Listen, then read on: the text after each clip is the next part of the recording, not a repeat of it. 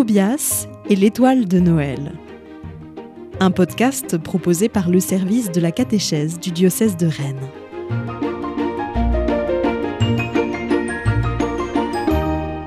Épisode 8 Isaac. Tobias avait maintenant pris l'habitude de s'orienter grâce à l'étoile. Où qu'il soit à Bethléem, son village, et aux alentours, il regardait le ciel, repérait l'étoile qui brillait même en pleine journée, et il savait que juste en dessous, tout en bas, se situait sa chère étable, dans laquelle il parquait son petit troupeau chaque soir avant de retrouver le vieux sage. L'étoile semblait maintenant presque faire partie du paysage. Tous les habitants l'avaient désormais remarqué et s'interrogeaient à son sujet. Surpris, chacun se demandait ce que pouvait signaler une telle étoile. Les plus optimistes annonçaient que l'année prochaine, les récoltes seraient exceptionnelles, que les brebis donneraient trois fois plus de lait qu'à l'ordinaire, que les fruits seraient tous très savoureux. Les plus pessimistes craignaient une terrible catastrophe. Épidémie, inondations, tempêtes dévastatrices, feux ravageurs. Tous commentaient cet événement exceptionnel. Mais seuls Akam et Tobias avançaient dans la compréhension de ce mystère. Ce soir-là, Tobias rejoignit son vieil ami en espérant qu'il lui parlerait encore de ciel étoilé. Mais ce ne fut pas le cas. Akam, après avoir rapidement dit bonjour à Tobias, commença son récit l'air grave. Un jour, alors qu'Isaac avait grandi, il se passa quelque chose de bien étrange, quelque chose dont il faudra que tu te souviennes toute ta vie, petit Tobias, y compris quand tu seras devenu adulte. Dit très lentement le vieux sage, détachant bien chaque mot, comme pour les inscrire dans la mémoire de Tobias. Il s'agit du début de la vie d'Isaac, le fils, le fils unique d'Abraham et de Sarah.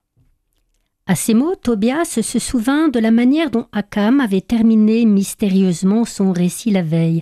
Cette étoile-là annonce le Fils, l'unique. Et il se concentra pour ne rien oublier de ce qui allait être dit. Dieu mit à l'épreuve Abraham, il l'appela. Abraham, me voici, répondit Abraham. Prends ton fils, ton unique, celui que tu aimes, Isaac, va au pays de Moria, et là tu l'offriras en sacrifice sur la montagne que je t'indiquerai. Les mots claquaient dans la tête du petit berger, qui n'en croyait pas ses oreilles.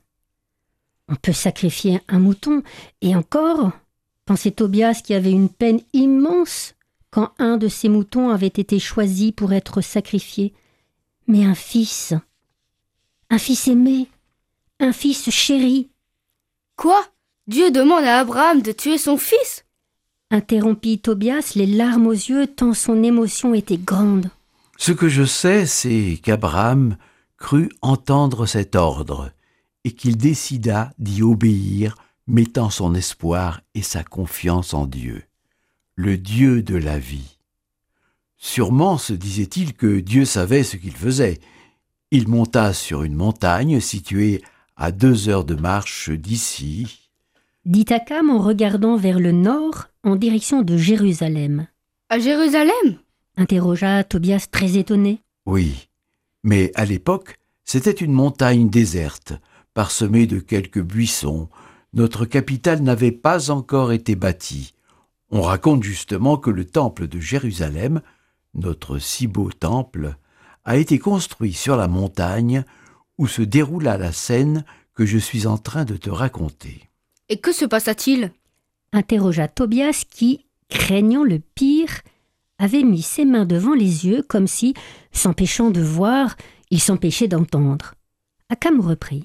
Au dernier moment, juste avant le sacrifice, un ange du Seigneur Dieu interpella Abraham. Ne fais aucun mal au garçon. Et il lui montra un bélier retenu par les cornes dans un buisson. Abraham prit le bélier et l'offrit en sacrifice à la place de son fils.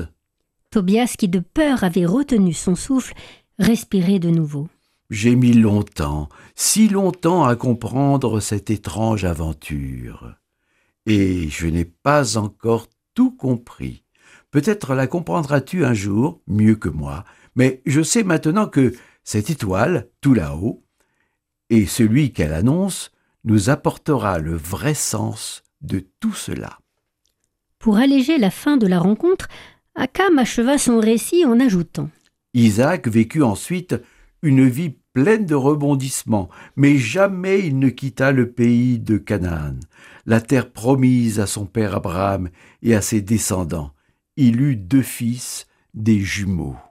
Comme Ilian et Elias, les deux fils turbulents de Tamra qui font des blagues à tout le monde en se faisant passer l'un pour l'autre Eh oui, comme eux, exactement. Sauf qu'ils ne pouvaient pas faire de telles blagues, car, bien que jumeaux, ils ne se ressemblaient en rien.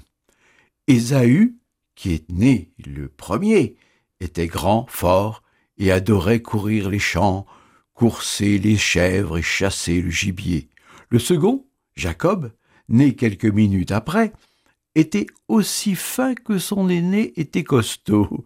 Il aimait rester sous la tente, apprendre auprès des anciens et des femmes toutes les connaissances accumulées par les générations précédentes.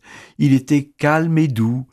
Ces deux-là n'étaient pas vraiment faits pour s'entendre. Dit Akam dans un grand éclat de rire. Mais nous verrons cela demain. En attendant, essaie de ne pas trop embêter ta petite sœur, hein? Ajouta le vieux sage avec un clin d'œil. Bonne nuit, Akam. Bonne nuit, Tobias. Bonne nuit, toi qui m'écoutes.